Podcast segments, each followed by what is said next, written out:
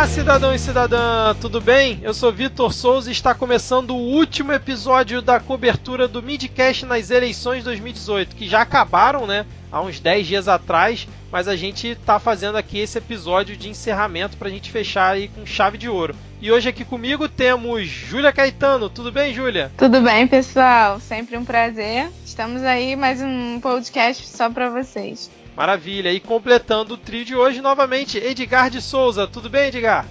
Tudo bom, Vitor? Tudo bem, Júlia? Bom dia, boa tarde, boa noite aos nossos queridos 10 ouvintes. E vamos que vamos, vamos encerrar o, o midcast na cobertura das eleições. E vamos encerrar com a animação, gente. Afinal, Jair Messias Bolsonaro foi eleito, Júlia. É o 38º presidente da República, eleito no dia 28 de outubro de 2018, com 55,54% dos votos válidos, com mais de 55 milhões de votos, Júlia. Bolsonaro vem aí por quatro anos. Animação, uhul! É melhor já irmos nos acostumando.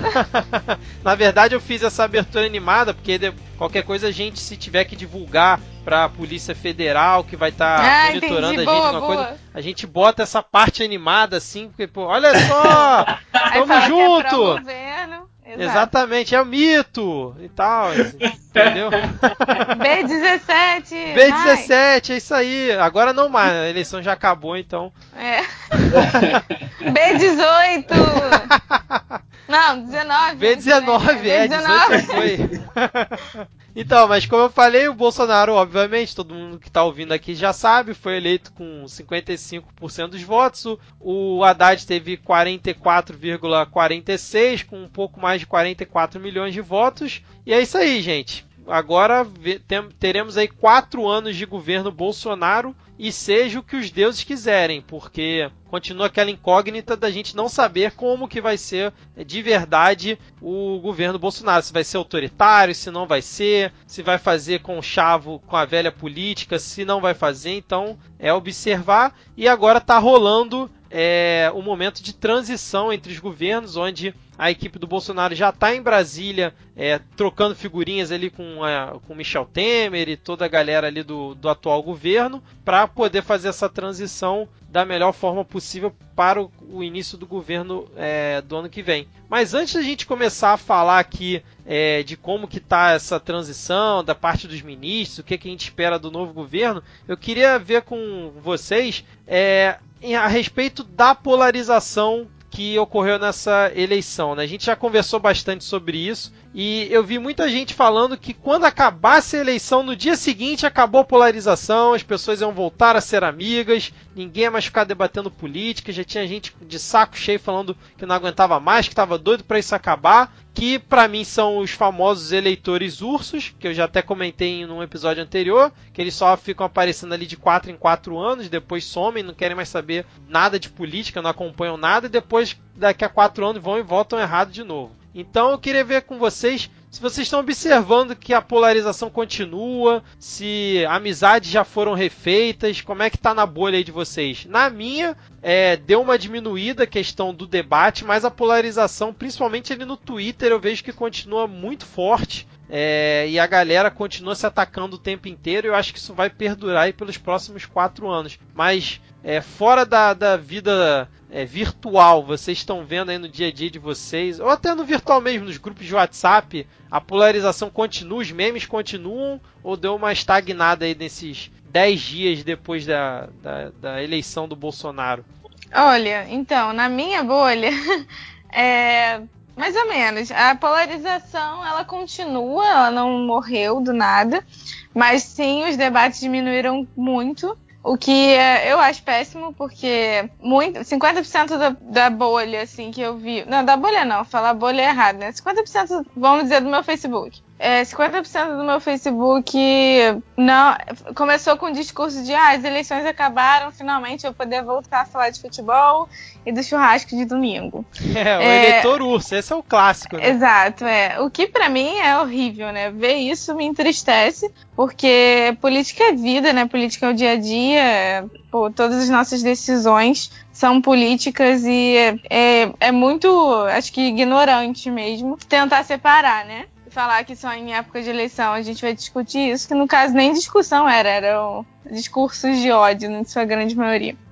Mas enfim, é, a polarização, acredito eu que ela continue sim, só que como a grande maioria, eu vejo a grande maioria da população como esses eleitores ursos, sinceramente, não sei para vocês. Então, dentro da minha bolha, pessoas que pensam igual a mim, eu continuo discutindo política todos os dias, como faço há muito tempo. Só que isso é na minha bolha, né? Eu tenho certeza que não é assim no dia a dia da maioria das pessoas. Eu tenho grupos para discutir isso, eu tenho amigos que convivem comigo, que pensam parecido e aí a gente vai para esse caminho. Mas, por exemplo, é, as piadinhas, elas morreram. Pelo menos no meu dia a dia não tem mais aquela famosa, ah, é eleitor da Haddad, ah, você, vai, você é petista, comunista, todas essas ofensas, assim. Não sei se podem. Pra mim não é ofensa, não, mas pra quem considera. morreram morreram é... os memes, né? Agora que acabou é, a eleição. Exato. Assim, eu continuo seguindo página de meme. Eu tenho uma página muito boa para recomendar, ó. Anotem, Bolsonaro arrependido. Muito boa, é essa sério, é muito gente. boa mesmo. Sigam essa página. Tem página, eu... eu... só vi no Instagram isso. É, no Instagram, pô, no que eu tô falando. Ah, é, no Facebook eu não perfil, sei. Né? É, o perfil é, Bolsominions é. Arrependidos, não é isso? é, isso aí. Melhor sério, melhor Instagram atual. Eu continuo vendo memes, a minha bolha me manda vários memes, mas é que isso, é bolha, né? A minha bolha também acreditei que o Haddad ia virar, então a minha bolha não é nada da sociedade. E você, Edgar, como é que você tem visto aí a questão da polarização e do, dos debates políticos? Pô, cara, eu acho que acabou isso. Assim, o que eu ainda vejo nas redes sociais, eu não sou um usuário intenso de redes sociais, mas o que eu vejo nas redes sociais, de vez em quando, é aquele, ah, chora mesmo. É, agora não adianta mais, sabe? Agora é melhor como, como vocês fizeram, como vocês falaram aí, é, já irmos nos acostumando. Só que eu percebo, e de novo, né, eu adorei a, a ideia da bolha que a Júlia trouxe, a gente já discutiu isso algumas outras vezes, é, eu percebo que uma grande parte das pessoas, assim, cara, não tem mais o que discutir. O Bolsonaro ganhou. Agora, de que forma a gente pra, consegue. Pra elas, a luta era essa, era tirar o PT. O resto, dane-se, né? O que, que vai acontecer? O resto, dane-se, exatamente, assim. Então, é, agora o cara já entrou, beleza, agora tá bom, o cara entrou. Vamos esperar o próximo ciclo, né? Que é a partir do ano que vem, quando ele de fato começar a governar é, que ações ele vai fazer e o que, que ele vai é, de fato implementar. Né? Que coisas boas ele vai implementar e que coisas é, não tão boas ele vai sugerir. E aí na questão aí dos, uh, dos bolsominions arrependidos e tal, é, já existe lá, o cara falou que vai excluir, vai juntar, vai unir o Ministério do Meio Ambiente com o da Agricultura. Aí os, os arrependidos, ah não, não pode, né? Uma série deles. Agora, a mais recente é a extinção do Ministério do Trabalho. Aí um monte de gente, ah, hoje, hoje eu vi na internet aqui que foram lá fazer um ato, um abraço isso, é. simbólico é. no Ministério do Trabalho. Pô, que idiotice isso, sabe? É, cara, vai excluir, vai excluir. O que não pode, o que não pode alterar é aquilo que está lá pregado na Constituição, a CLT, enfim os direitos trabalhistas. Agora, se o nome do ministério vai ser Ministério do Trabalho ou Ministério do Desenvolvimento, eu, particularmente, eu não li nada sobre isso, eu só vi as manchetes, né? Mas para mim, cara, não importa o nome do ministério. Não, mas nessa questão do Ministério do Trabalho, que eu vi hoje é que essa manifestação foram dos servidores lá do próprio Ministério, né? Que fizeram tal abraço simbólico e tal, que eles são contra essa pasta ser absorvida, né? É difícil alguém que defenda um ministério ou que trabalhe nele é, aceitar de boa é, um ministério ser incorporado pelo outro, né? Não, mas é, é que a gente tenta. A gente já discutiu naquele outro episódio do quanto somos seletivos, acho que foi naquele episódio, que a gente tentou uh, dizer como que as nossas decisões são racionais ou não, né? E óbvio, na maioria das vezes nossas decisões não são racionais. Mas se pensar, e, e, não, e não, significa que deva ser, tá? Estou dizendo que elas não são. Mas se a gente pensar de uma forma, uh, se a gente tirar a emoção e colocar mais razão, na essência, o nome do ministério não é importante.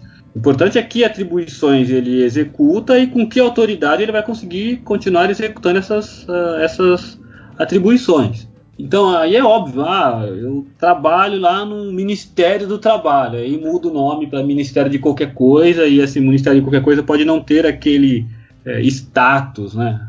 Porque o Ministério ah, mas, mas o que muita gente reclama quando tem essa fusão é que o antigo ministério que vai ficar subordinado ao novo perde a sua independência e fica sendo comandado por uma outra pasta que tem conflito de interesse, entendeu? E aí os projetos, tudo que é tocado pelo antigo ministério que foi fundido, acaba se perdendo e prejudicando é, as coisas que são feitas em prol da população. Isso eu estou desenhando um cenário bonito, tá, gente? Um cenário onde tá todo mundo pensando pelo bem do, do, do povo e da melhor forma como o Estado vai funcionar, né? É que eu acho que esse cenário não, não existe. no caso, bem utópico. Agora, uma coisa que a gente tava falando aqui dos bolsomínios arrependidos, é, não sei se vocês acompanharam que, tipo, logo, sei lá, dois, três dias das eleições, depois da, da eleição, vieram algumas notícias, e aí uma delas foi é, que o Bolsonaro teria chamado para ser ministro dele, do governo dele, um cara que foi condenado há, há pouco tempo, que foi o deputado Alberto Fraga, que ele é da bancada da Bala e, e foi condenado recentemente é, pela justiça. E aí a pessoa, o pessoal começou a, a bater em cima, né? Pessoal da oposição, pessoal de esquerda, falando: olha aí, ó, vocês falaram que o cara ia fazer diferente, já tá chamando o ministro condenado na justiça para já tá chamando deputado condenado na justiça para ser ministro. E aí a galera que defende o Bolsonaro começou a falar assim: pô, essa galera não tá querendo o bem do país, só tá querendo ficar é, torcendo contra, jogando contra, e agora fala que é a resistência e que só querem o mal do país, querem que o governo do Bolsonaro dê errado, e se der errado tá todo mundo junto e tal, não sei o quê. Aí eu pergunto para vocês, esse pensamento aí do pessoal de esquerda, né, que diz que vai ser resistência e fica batendo em qualquer coisinha que surge aí do, do Bolsonaro conflitante, não é justamente o que a galera que era anti-PT e oposição do PT fazia quando o PT estava no governo, né? Justamente a mesma coisa? É, eu concordo com você, Vitor, porque para mim, é claro que, olha, é meio idiota achar que, porra, a oposição vai concordar com tudo que o governo vai fazer, ainda mais se for algo conflitante com o discurso dito anteriormente. Mas, de qualquer forma, eu vejo isso como algo benéfico, entendeu? É exatamente. Se todo mundo apontava os erros do PT, por que, que a gente não vai apontar os erros do Bolsonaro? Exato, é... tá achando que acabou a eleição, ah, agora vai ficar todo mundo quieto, vamos ver o que, que ele vai fazer sem falar nada. Pô, não é, é... assim que funciona, né? Eleição é só um, uma, o, a, o início do processo. Então, assim, eu acho muito benéfico que realmente fique essa, a resistência, quem se chama resistência, fique em cima assim. E não só a resistência, todos os pró-governo também deveriam ficar, porque na verdade é isso que a gente deveria fazer com tudo, né? Exatamente. Nas nossas vidas. É, e a gente tem que cobrar, porque eles são os representantes do povo. É muito hipócrita, eu acho. Na verdade, eu não sei nem o que, que passa na cabeça de alguém que que reclama de alguém criticar o governo. E porque crítica, supostamente, é construtiva, né? A gente não tá falando, ah, eu quero que o Bolsonaro se dê mal. Claro que tem essa, essa parcela, com certeza. Mas no que você tá citando, a pessoa tá mostrando uma incoerência. Exatamente. Então ele, é, ele, como representante do povo, tem que sim responder pela incoerência que ele está mostrando. Isso é, pô, lógico, eu acho. É, por, por, mais que o Bolsonaro toda eleição não tenha tido um discurso de que vai governar para todo mundo, pelo contrário, no é. fim das contas ele é o vai ser o governante de todo mundo. Então tem que ficar todo mundo de olho mesmo. E eu acho eu acho quase que um mimimi da galera que reclama desse ponto, porque uma coisa é ser oposição irresponsável, igual o PSDB foi com a Dilma já pedindo é, recontagem de votos, é, cassação da chapa na semana seguinte. Outra coisa é o que o pessoal da esquerda no momento está fazendo, que é metendo o pau no Bolsonaro, que já vinha fazendo a eleição inteira, para falar a verdade, né? É, pois é, eu, eu não sei, porque eu, eu não me considero oposição. Eu não me considero oposição por essência, e quando eu coloco o por essência na frase, o que eu quero dizer é: eu não me considero uma pessoa que vai, independente de qual seja a ideia, ser do contra. É, que é o tipo de oposição é, partidária, né? O cara que é do PT vai sempre fazer oposição. Se o PT não estiver no poder, o cara que é do PT mais à esquerda, militante, ele vai sempre fazer oposição ao governo, mesmo que a ideia do governo seja boa. Então, é disso que eu estou falando. Então, eu não, não me considero oposição nesse sentido. É, é nesse tenho... sentido seria a tal da oposição irresponsável, né? Não importa o que o governo é. faça, ele vai ser contra, né? Isso, então o que eu quero dizer é que eu não tenho bandeira partidária. Eu acho que é isso que eu estou tentando dizer. Por outro lado, se a proposta for boa, eu vou apoiar. Cara, pode ser o Bolsonaro, pode ser o Hitler. Se a proposta for boa, eu vou apoiar. Se a proposta for ruim, eu vou tacar o pau, como, como dizia lá, né? Taca ali pau. É, essa, essa proposta. Não, pera, mas pera aí, diga, Hitler não, né, cara? Acho que o Hitler não tem proposta boa que compensasse tudo que ele fez, cara. Calma aí. É, Hitler esse, não. Esse exemplo tudo ficou bem, meio tiremos pesado. o Hitler. tiremos o Hitler. Mas se a proposta for boa e responsável dentro de um contexto geral, eu vou apoiar, sem dúvida. Agora, se for uma proposta ruim, eu vou, nesse caso, fazer oposição. Essa, essa indicação que ele fez do Fraga e aí que foi engraçado que a gente viu todo mundo criticando, né? A oposição criticou, apontando o erro corretamente. E aí eu vi alguns, algum, alguns é, ditos bolsominions que disseram, pô, Bolsonaro, não foi para isso que ele colocou você aí. Então, é, eu acho que esse tipo de, de oposição é interessante, porque o cara é, provavelmente votou no Bolsonaro, apoiou o discurso, por mais que alguns discursos fossem é, inapoiáveis, né? Mas deve ter apoiado algum discurso, deve ter sido aquele cara que, ah, não, Bolsonaro, mito tal. Deve ser aquele cara chato, mas que quando viu uma indicação que, que parecia ser contrária àquilo que ele acreditava que seria, a questão da. É, contra a corrupção, só gente limpa. Na política é difícil você encontrar gente limpa, né? Sempre vai ter um penduricalhozinho ali. E esse cara se sentiu incomodado. Então, esse, embora eu discordasse no início é, como todo mundo sabe, eu não votei no Bolsonaro. Só um parênteses, cara. Quando eu fui, quando eu fui votar, que eu fiquei assim, puta, Bolsonaro, PT, filho da mãe do Bolsonaro. Não acredito, assim, eu votei no PT, mas com uma dor, eu não acredito que eu tô no PT, cara. Porra, brinca. Pô, juro por. Deus, cara. Sabe quando você. Eu parei assim, fiquei olhando pra urna, falei, eu não acredito que eu vou ter que votar no PT por, por, discordar tanto das ideias do Bolsonaro. Então eu vou, eu acho que eu votei no PT querendo que o Bolsonaro ganhasse, cara, não é possível, porque eu votei com uma dor assim. Mas enfim, dado o parênteses, né? É, eu, eu vou sempre, eu acho que eu sou muito mais desse tipo que tem, que tem falado aí, né? Que é o cara que, cara, eu apoio as ideias boas, eu apoio o Brasil, como eles dizem, né? É, se a ideia for boa, cara, eu vou apoiar. Se eu achar que a ideia é ruim, eu vou criticar e aí tá completamente correto. Tem que criticar a oposição, tem que criticar quem é governo, tem, todo mundo tem que criticar se for, se for uma ideia ruim, principalmente porque a gente já percebeu que o Bolsonaro, talvez até seja, talvez esteja até queimando pauta, mas a gente já percebeu que o Bolsonaro usa como estratégia aquele negócio do faz um anúncio meio, meio sem fazer e espera qual, qual vai ser o. Exatamente, o, qual vai ser a repercussão e depois isso, volta é, atrás. Como que isso vai reverberar, né? Como que vai ser a aceitação. E aí, se a aceitação for ah, mais ou menos positiva, ele segue em frente. Se a aceitação vier negativa, ele não, não, que isso? Quem falou isso, né? A gente já percebeu que é assim que ele funciona.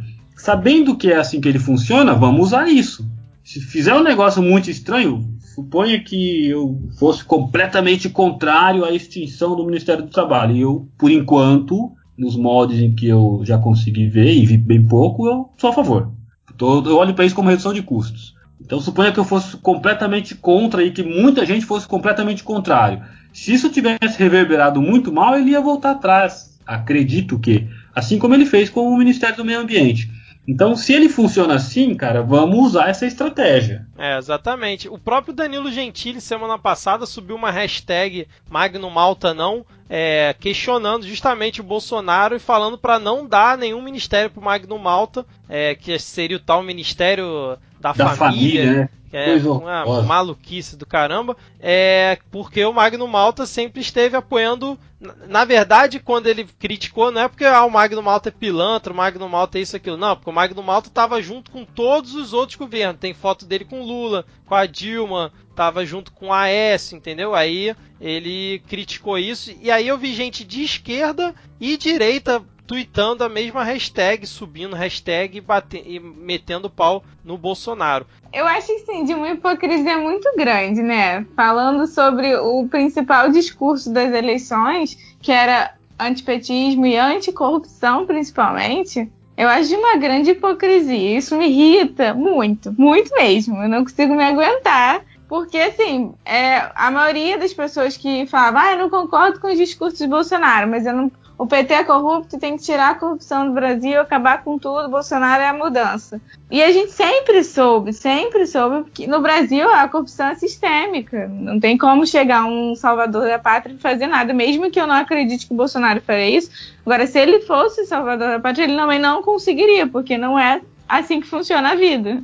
Então, as pessoas ela, cadê as pessoas que votaram supostamente só por conta vou acabar com a corrupção se posicionando agora, sabe? Isso me irrita profundamente. Elas estão mascaradas e se tu for confrontar, o discurso muda. Você tem que pô, ser firme na tua opinião, então. Você, ou no mínimo você falar, ah, não, eu acreditei que ele ia realmente é, fazer um governo limpo, sem chamar ninguém corrupto, sem fazer alianças. E agora eu me arrependi, tô vendo que não vai ser bem assim. Mas é, é muito raro você ver alguém falando, não, eu votei e me arrependo, por exemplo. E eu acho que isso faz parte, sabe? Pô, eu votei na Dilma e me arrependi de votar na Dilma, por exemplo. E, sabe, as pessoas é, têm muito de um orgulho, né? Como se fosse. É, pega um, um político de estimação para elas. Ah, isso aí tá teve falando, muito nessa eleição, né, é, cara? E a gente tá falando de uma coisa tão importante como o futuro do nosso país, sabe? A gente tem que parar de tratar como se fosse um jogo, né?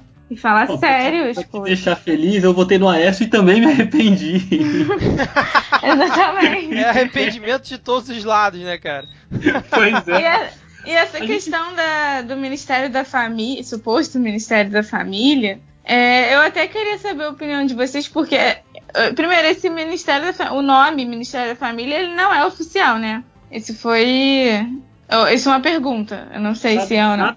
Assim, ó, eu tenho percebido que nada pro Bolsonaro é oficial. É, exatamente. Enquanto, sabe, enquanto ele não sentir qual é a recepção. É somente recepcionar que aí muda o nome, entendeu? Entendi. Mas assim, esse nome me causa um embrulho no estômago muito grande. Porque, não sei vocês. Não, mas... então, break, é, breaking news aqui. Breaking é. news, ó.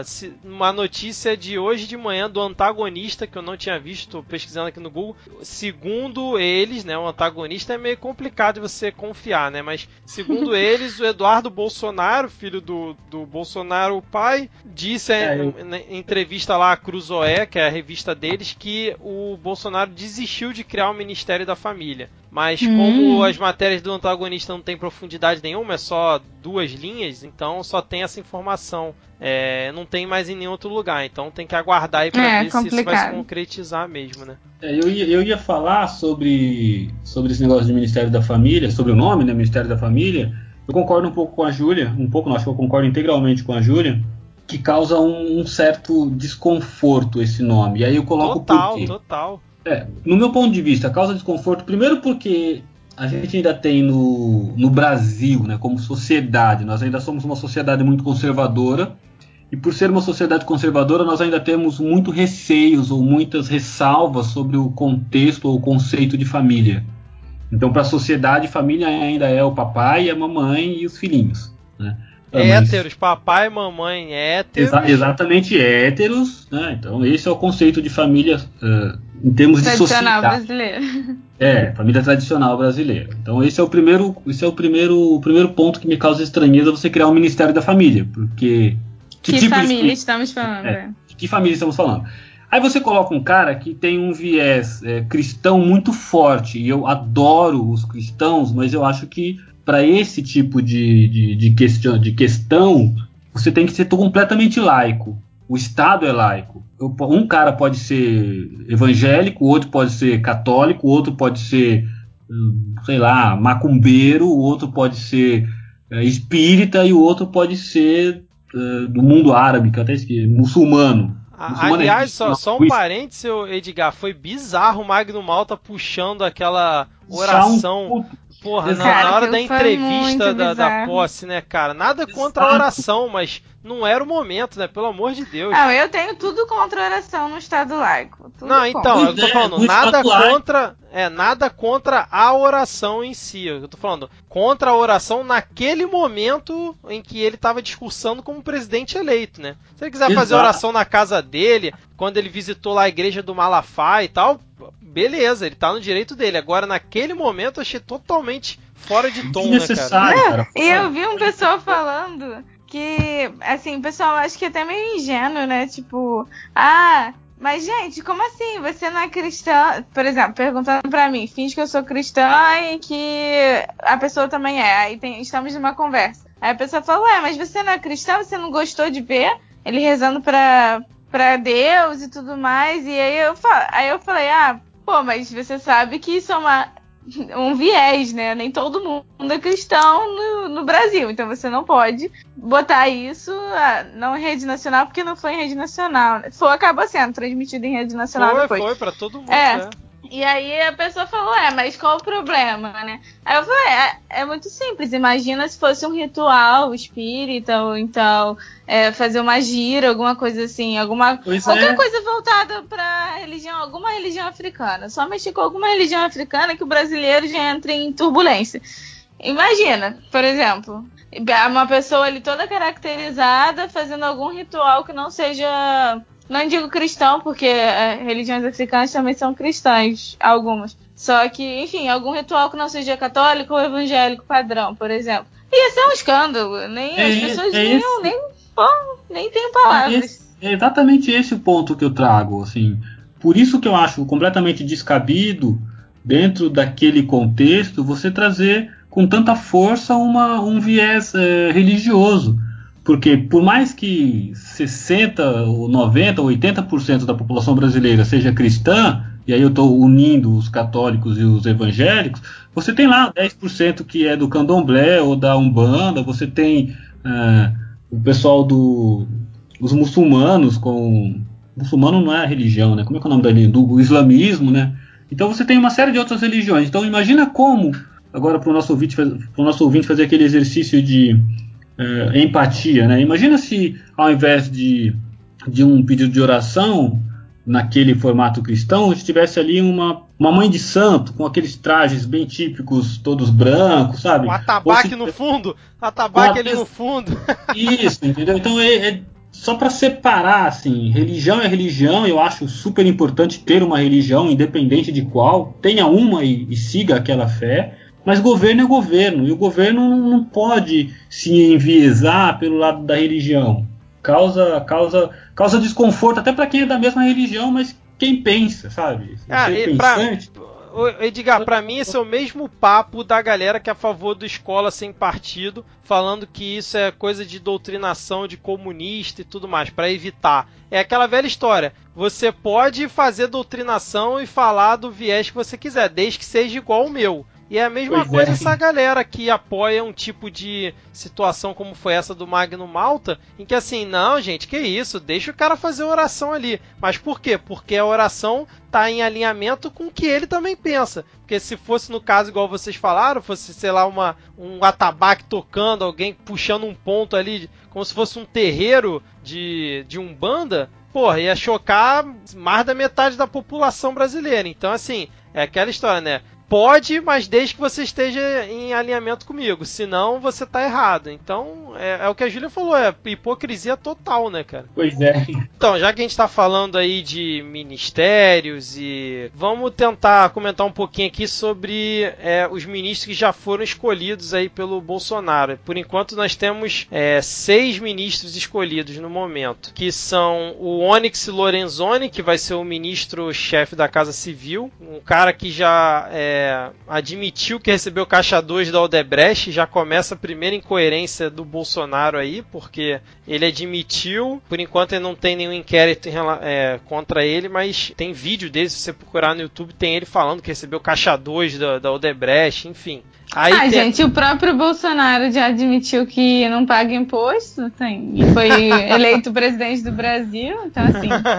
Não, e aí, é, é verdade. E aí, um outro ministro que já foi escolhido, que foi o Sérgio Moro, que acho que esse foi o mais polêmico, o juiz Sérgio Moro, escolhido ali para ministro da Justiça e Segurança Pública, falou que, pô, o, o Onyx é, já admitiu o erro e ele vê o Onyx como uma, bom, uma boa pessoa, um bom parlamentar que brigou bastante por medidas de combate à corrupção e acha que já assunto resolvido. Tipo, o, o Moro, cara, quando você imaginar que o Moro ia passar pano pro Onyx por, num caso de caixa 2 que ele já admitiu no passado. Então, assim, já começamos no minim, minimamente estranho, né? E aí, só para completar aqui a lista, pra, por acaso quem não viu, aí vocês comentam, é o Paulo Guedes, né, que vai ser o ministro da Economia, que é a junção ali da, da Ministério da Fazenda, Planejamento, Indústria e Comércio Exterior.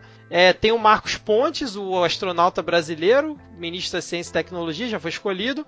E foi a Tereza Cristina, que é deputada federal do DEM, que é, foi a primeira mulher anunciada como ministra do Bolsonaro. Ela é presidente da Frente Parlamentar da Agricultura, que é um bloco que tem ali dentro do Congresso, e ela foi escolhida ali como ministra da Agricultura, que dizem que já começou uma polêmica, que parece que ela tem uma fazenda que está arrendada para JBS, e aí foi escolhida Não. ministra da Agricultura. A JBS tem tudo, né? É, exatamente. Mas e aí? Diga-se de passagem que ela foi escolhida depois da, do famoso efeito Bolsonaro que ele fala. Ah, deixa eu ver aqui o que, que, eu vou fazer e o que, que, as pessoas vão achar, porque ele não tinha escolhido nenhuma mulher. Só que é, como deu o um, reboliço, ele é, foi e botou uma mulher. É, escolheram 27 nomes pro, pro equipe de transição e não tinha nenhuma mulher na equipe, né? Que realmente as lista. mulheres não são representadas. Não são, na verdade, não são nem uma parcela que deveria ser representada na sociedade. Pois é. De 27, e a, né? E agora acho que a lista aumentou e já tem agora quatro mulheres. Parece que uma delas é essa Tereza Cristina, que vai ser ministra da Agricultura. E só fechando aqui a lista, tem o general Heleno, que ia ser o ministro da Justiça? Não, Justiça é o Sérgio Moro. Ele ia ser o ministro da Defesa e mudaram ontem. Ele vai ser o ministro do. Ele vai ser. Não ministro, ele vai ser do Gabinete de Segurança Institucional, que tem status de ministro, né? Mas aí, como é que vocês estão vendo essas escolhas até o momento? Bom, claro, tem, eu acho que tem escolhas muito controversas com o discurso anticorrupção, principalmente, como a gente já falou anteriormente. Acho hipócrita. Porém, assim, é, eu não acho nada absurdo no Brasil, porque é difícil achar os não corruptos. Então, para mim, nada fora do esperado. O que me surpreende é as pessoas terem acreditado que isso não aconteceria. Isso é o que me surpreende. Eu não conheço a maioria dos nomes, então eu não posso falar sobre qualificação. Você não conhece é. Sérgio Moro? Não, a maioria. Falei a maioria, calma. Quem não Aliás, conhece Sérgio Moro, salvador da pátria brasileira? Aliás, o Sérgio Moro, na entrevista coletiva dele, disse que o Bolsonaro é uma pessoa moderada. Eu vi. Eu vi, inclusive, eu botei várias carinhas no nosso grupo depois de a gente vocês botaram essa reportagem lá, representando tudo que eu, que eu sentia ao ler isso. É, Mas olha moderado. só, Júlia, o Bolsonaro falou que tinha que metralhar a petralhada toda. Já tem 10 dias que ele foi eleito, nenhuma petralha foi metralhada. É um cara moderado, pô. É um cara moderado, realmente. Eu acho que eu me equivoquei. 10 dias, eu achei que ia ter menos, realmente. Tem é, que ficar. Pô, eu mordi a língua. confiança pro menino. Mas é. Eu estou bastante convencido daquela tese que a gente trouxe de que ele é um cara que bravateia, sabia? Eu acho que. Assim, calma, calma, que o governo dele nem começou é, ainda, calma. É, é. queria chegar assim, o governo ainda não começou, cara, mas eu acho que lá no fundo eu quero acreditar que era tudo bravata. Que ele vai fazer algumas merdas, mas que vai tentar fazer muitas coisas boas. Não significa eu que vai não, Eu não sei. Eu não sei se eu tentar. consigo acreditar nisso. Sabe por quê? Eu, eu vejo Bolsonaro como aquele cara bem ignorante. E assim, as pessoas vão achar que eu só fa sei falar mal dele, mas é porque não, não, é, não é nem falar mal, eu tô falando de questão de conhecimento. É, eu acho ele muito ignorante em diversas áreas, e aí, só que ele tem opiniões muito fortes, né? Não sei embasadas em quê, porém tem. E aí ele joga as opiniões, agora ele é repre representação máxima do Brasil. E ele vai jogar essas opiniões, como por exemplo, questões de política externa, que ele não tem muito conhecimento, né? Ah, e tal, e a gente vai chegar lá. É, já pode puxar o assunto aí se quiser, já deu treta aí falando da. É, o mundo da... árabe todo tá em pânico ou, ou fudido com o Brasil, usando esse termo técnico, né? Porque ele disse que ia transferir a embaixada para Tel, Tel Aviv, não, vai tirar de Tel Aviv e transferir para Jerusalém, né? É, e, e ontem ele já falou que não tem nada decidido ainda, que ainda tá vendo, é mais uma que ele lança e depois é, volta voltou atrás. Né? atrás né? Voltou atrás, e acho que ele vai acabar não fazendo, porque. Exatamente. E assim. Um conversa muito forte com o mundo árabe. É, eu acho realmente que. Porque o Brasil considera a Palestina um Estado, né? E o Bolsonaro declarou que a gente não iria mais. A gente, né? O Brasil em si iria. De, não, e não iria mais considerar, segundo as declarações que ele fez. Seria mais ou menos isso. A transferência da embaixada e tudo mais, enfim, isso deu uma repercussão muito grande. Isso é uma, um assunto muito sério. Pô, a gente ia sofrer embargo econômico, nós somos. A nossa exportação de carne vai toda para as Arábias. É absurdo o impacto que isso iria causar. Só que ele, eu tenho duvido, gente, que ele tinha noção disso, entendeu? Não Quando ele tinha, soltou. Exatamente. E aí que tá, eu acho que ele é assim com tudo. Ele tem as opiniões dele que não são muito embasadas em fatos, é, enfim, históricos, políticos, etc.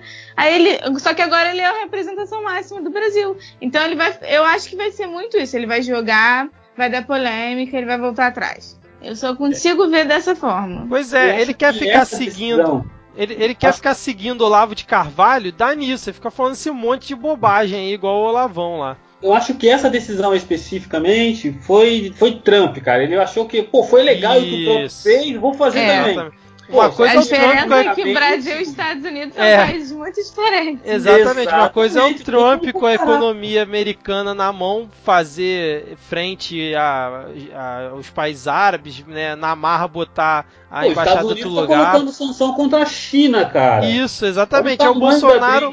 Bolsonaro mandou um papinho logo depois que foi eleito, né, em relação à China e tal. A China já deu-lhe uma porrada também. Pô, vai, vai fazer bri- briga com a China, cara? Tá maluco? É exatamente isso, assim. Tá maluco, né? Pois Esse é, o cara. problema da bravata. Esse é o problema da bravata. Ele, ele fica falando lá, aí dá merda. Ele, opa, não, não, não, não, não, não foi isso que eu quis dizer. Que foi exatamente o que ele fez com a questão da, da Palestina, com a questão da transferência da embaixada para Israel. É, ele Só que anunciou isso vai isso dar merda, né, gente? muito Exatamente. se, se ele não voltar Uma atrás, hora vai dar merda.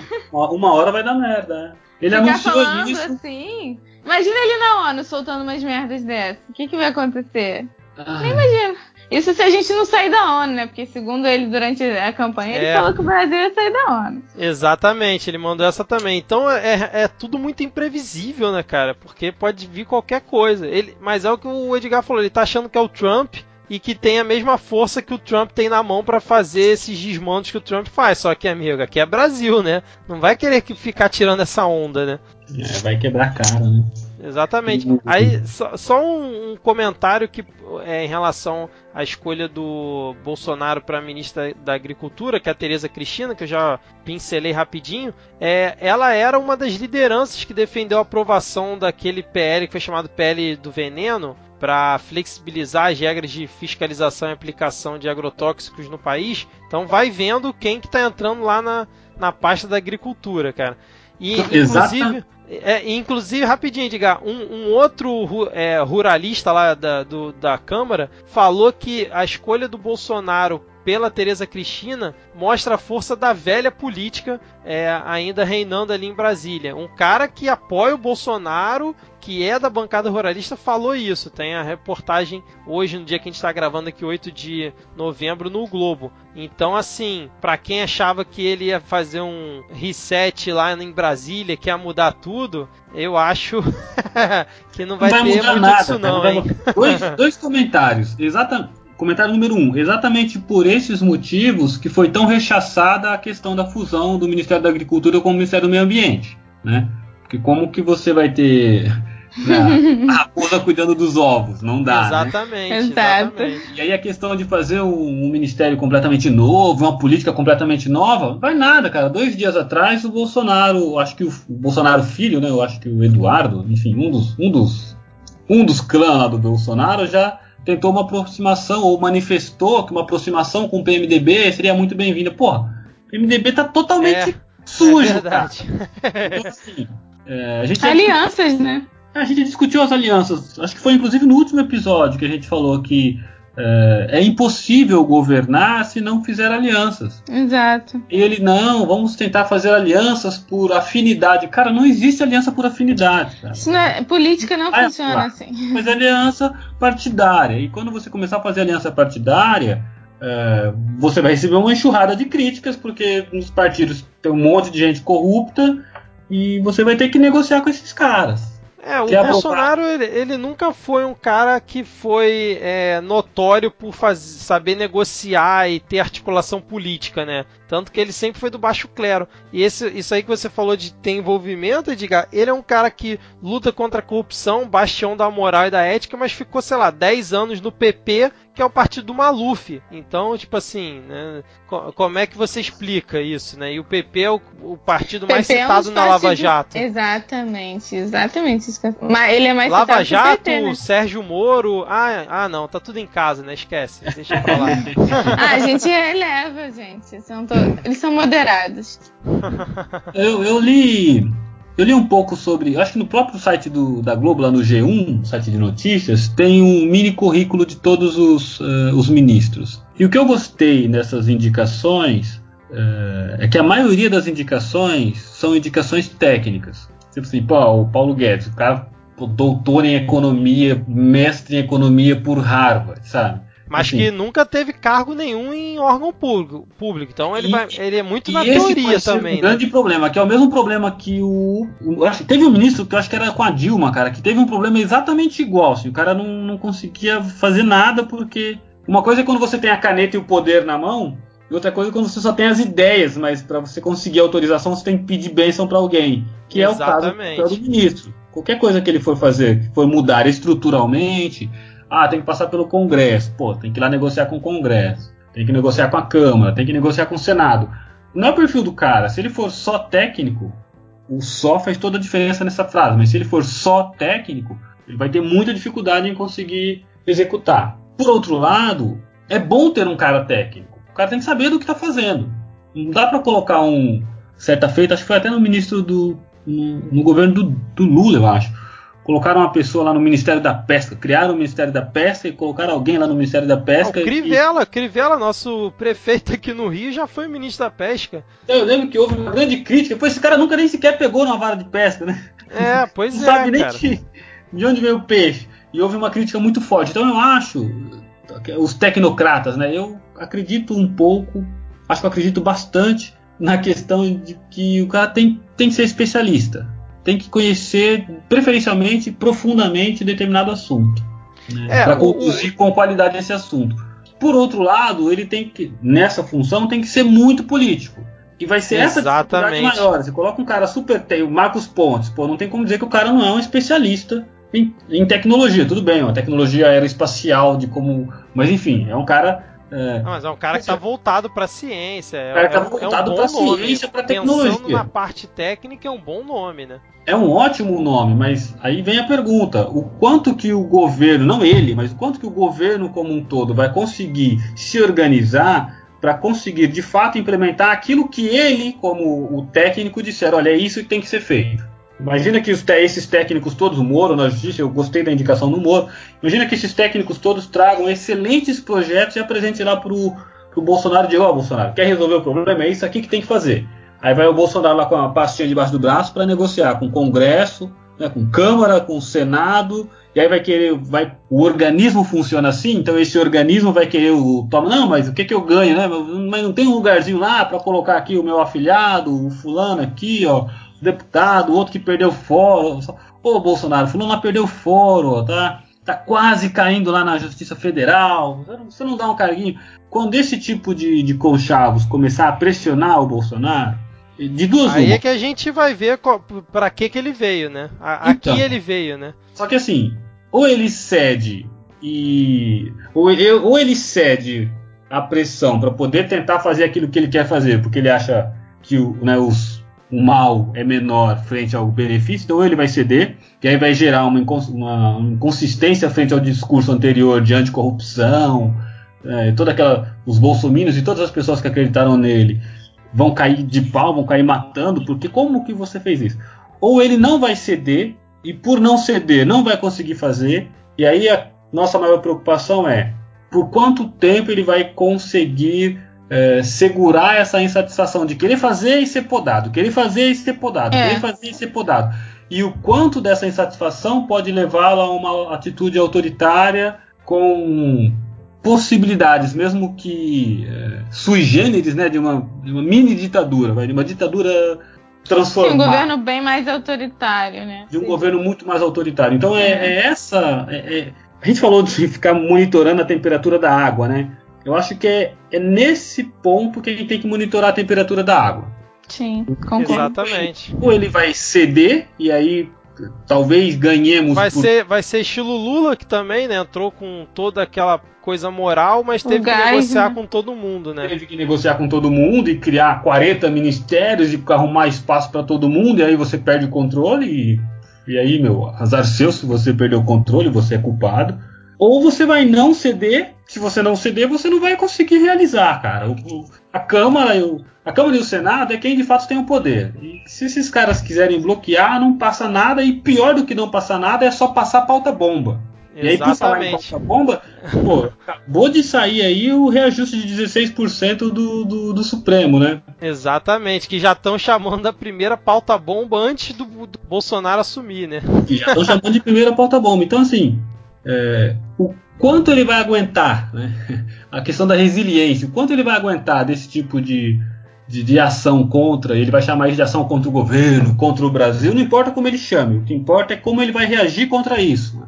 Se com uma atitude autoritária ou se cedendo e, inevitavelmente, quando ceder, é, permitir, sendo um pouco mais permissivo. Né? Eu tenho receio. É isso que eu quero ver. É, é esse momento, quando esse momento chegar, que eu quero estar bastante atento para conseguir perceber essa nuance. Exatamente, concordo com você, Edgar. E antes de eu dar dois recadinhos aqui no final, que era para eu ter dado no início e eu simplesmente esqueci, eu queria só saber de vocês se vocês viram, é, só pra gente fechar aqui, que já tem é, pouco mais aí de 40 minutos de gravação. É, vocês viram os comerciais do SBT, cara? Do, usando os slogans da época da ditadura? Cara, eu fiquei sabendo, eu vi por alto, não vi no, na, na TV não. Eu vi alguém postando sobre isso, mas muito rapidamente. Como foi isso? Eles. Como foi? É, no, no dia 6 de novembro, simplesmente no, no intervalo de um dos programas lá da SBT, eles veicularam alguns comerciais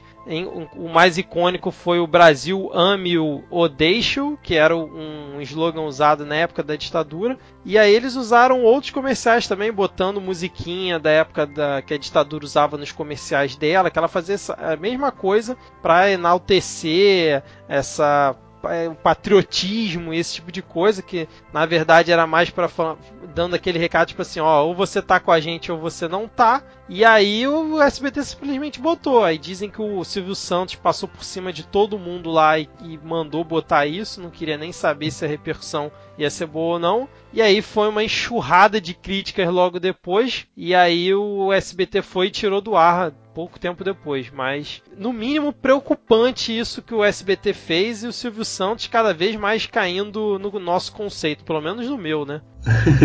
Acho que tem duas coisas, né? Primeiro, o Silvio Santos, cara, já tá com 95 anos, sei lá quantos anos ele tem, já tá meio gagá. Pô, tem que tirar o poder dele lá, tem que cortar algumas coisas, não pode deixar ele fazer o que quer, meu. É Agora, é e aí voltando ao que, ao que é, a propaganda em si. Pô, ridículo, né, meu?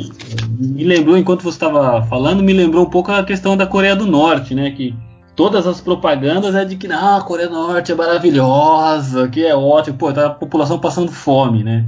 Então, esse, esse é o problema da, dessa de enaltecer a ditadura. Você enaltece a ditadura num veículo de comunicação que eu acho que, se não é o segundo, deve ser o terceiro maior veículo de comunicação de massa, né? De, que é uma concessão pública, diga-se de passagem, né? Pô, e aí, exatamente esse vínculo todo com o governo, você coloca um, coloca um psicopata no poder, as chances, cara, desse, disso tudo, desse caldeirão todo de coisas, né? O Congresso fazendo fazendo birra, Bolsonaro não consegue fazer, aí tem um outro canal de, de TV que de vez em quando coloca um negócio desse, o cara fala, pô, o momento é agora, né? Olha pro lado, tá cercado de generais, pô, é, agora.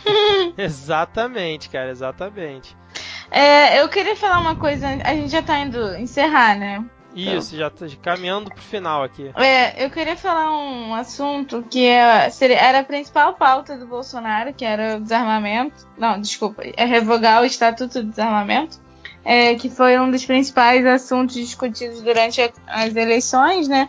E é, muitas das pessoas que eu conheço que votaram nele votaram por conta simplesmente desse fato, né? Dessa proposta. E eu acho que a maioria das pessoas não sabem que a revogação do Estatuto de Desarmamento que ele propõe, ela não libera arma para todo mundo, em qualquer lugar, dia e hora, para você ter a sua arma e usar quando você tiver afim. É, na verdade, você a, a própria revogação, a única a mudança principal da revogação seria que porque hoje você precisa comprovar que você tem que ter um motivo para ter uma arma, você ou a sua profissão ou motivo de força maior. E isso iria cair por terra na revogação. Você poderia realmente ter uma arma sem ter algum desses dois motivos, só que você iria continuar precisando comprovar que você sabe manejar uma arma através de cursos, capacidade técnica para tal. E não seria, não é, você não poderia andar com ela em todos os lugares, a, a céu aberto, pode dizer.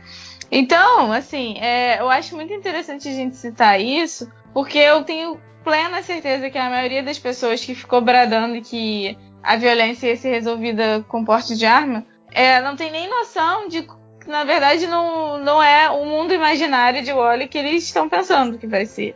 Vai andar é... com a arma na cintura, né? No é. corpo, é... pelo meio Exatamente. da rua. E assim, é, é, é, só para terminar, eu acho que é, me entristece, na verdade, muito, porque se você, se a gente for fazer um panorama desse próprio, desse mesmo episódio aqui que a gente está falando, Uh, 90% das propostas que o Bolsonaro fez, que as pessoas que votaram nele acreditaram, eu nem estou falando de todo o discurso, né, de ódio, etc. Isso é uma outra questão. É, das propostas em si, a grande maioria delas não era exatamente o que era vendido, né? Era um, era um discurso extremamente populista e a, a grande massa, nem digo só massa, mas enfim, quem elegeu ele foi a classe média, né?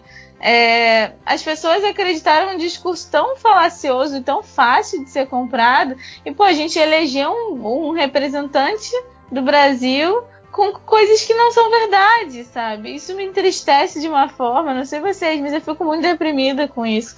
Porque, pô, como assim, sabe? A gente conseguiu. Pô, 55% da população elegeu ele com sem saber de fato o que ele propõe, o que ele quer pôr em prática, de fato, sabe? Com discursos que não são reais.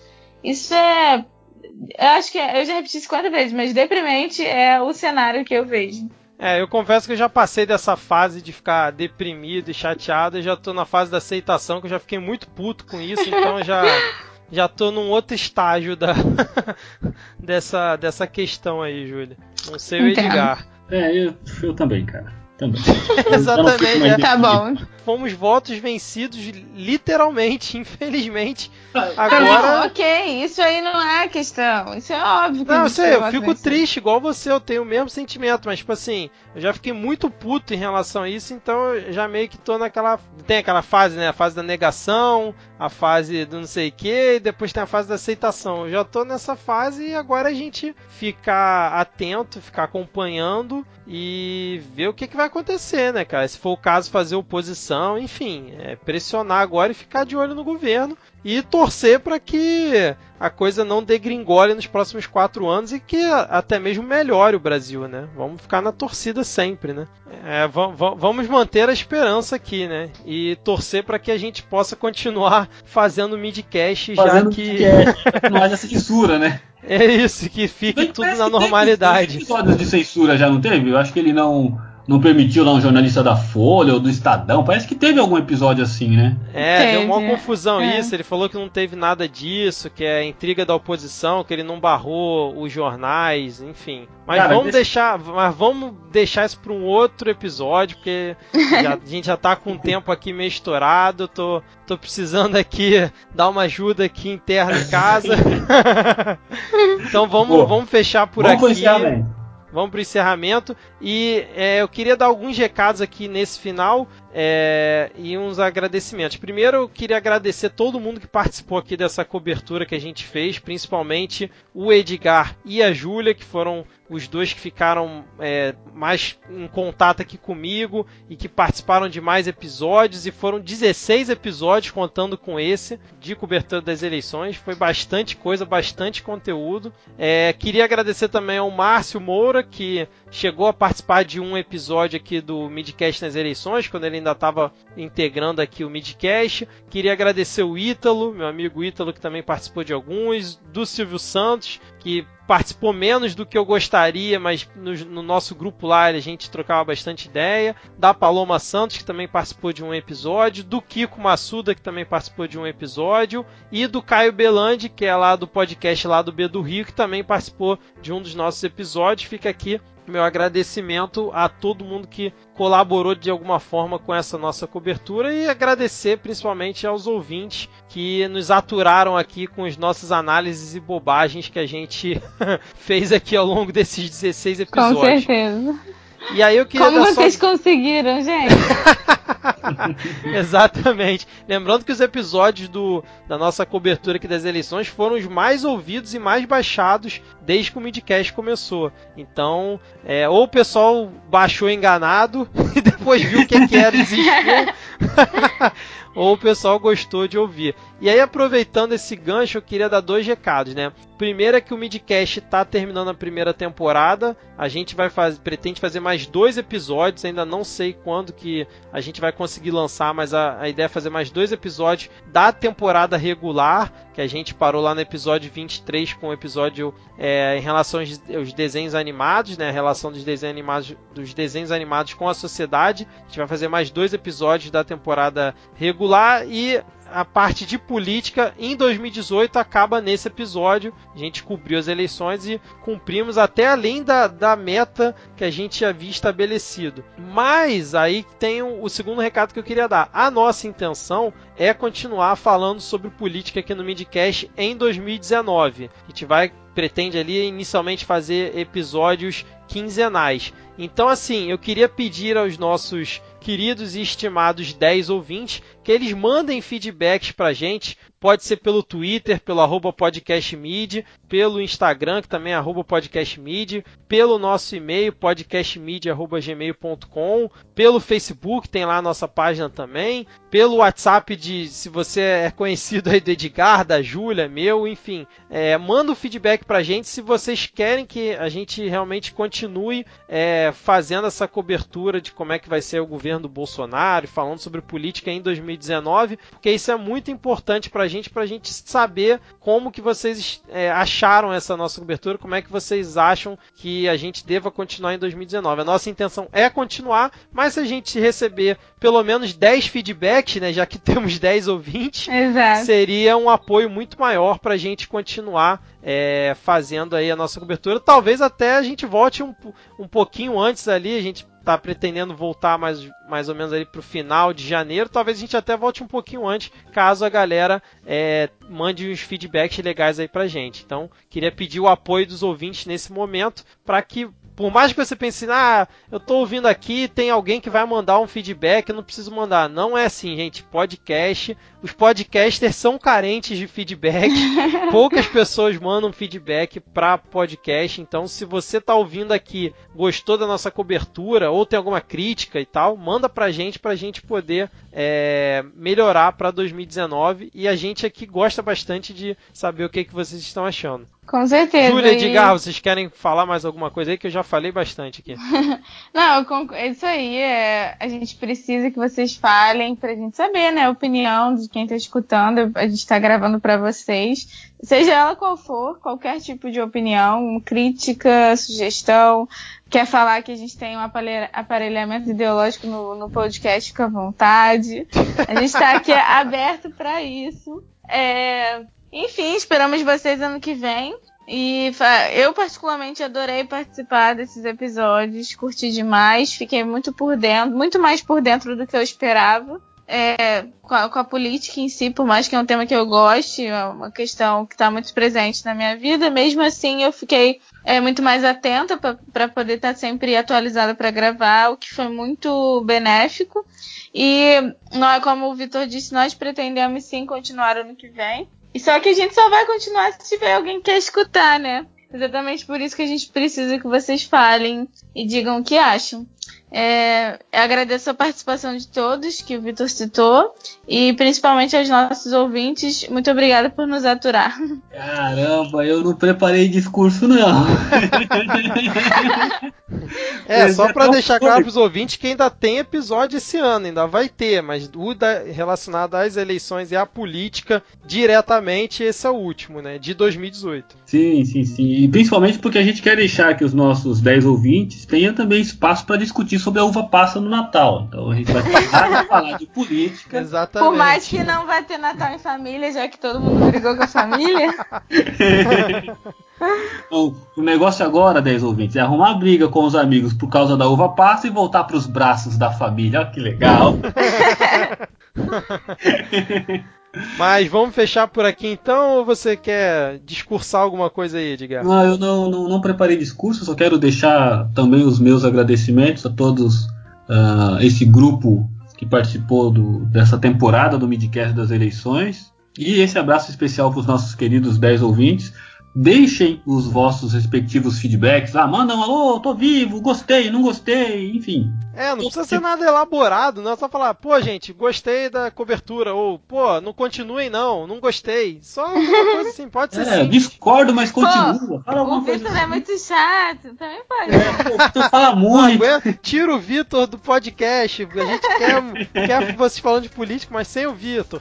Patriarcado, bota a Júlia aí como host. Mentira, não é, não as, mulheres, as, nossas, as nossas mulheres ouvintes aí podem falar: ah, vamos fazer mais mulheres nesse podcast. Os caras falam: ah, pode pôr mais gente aí.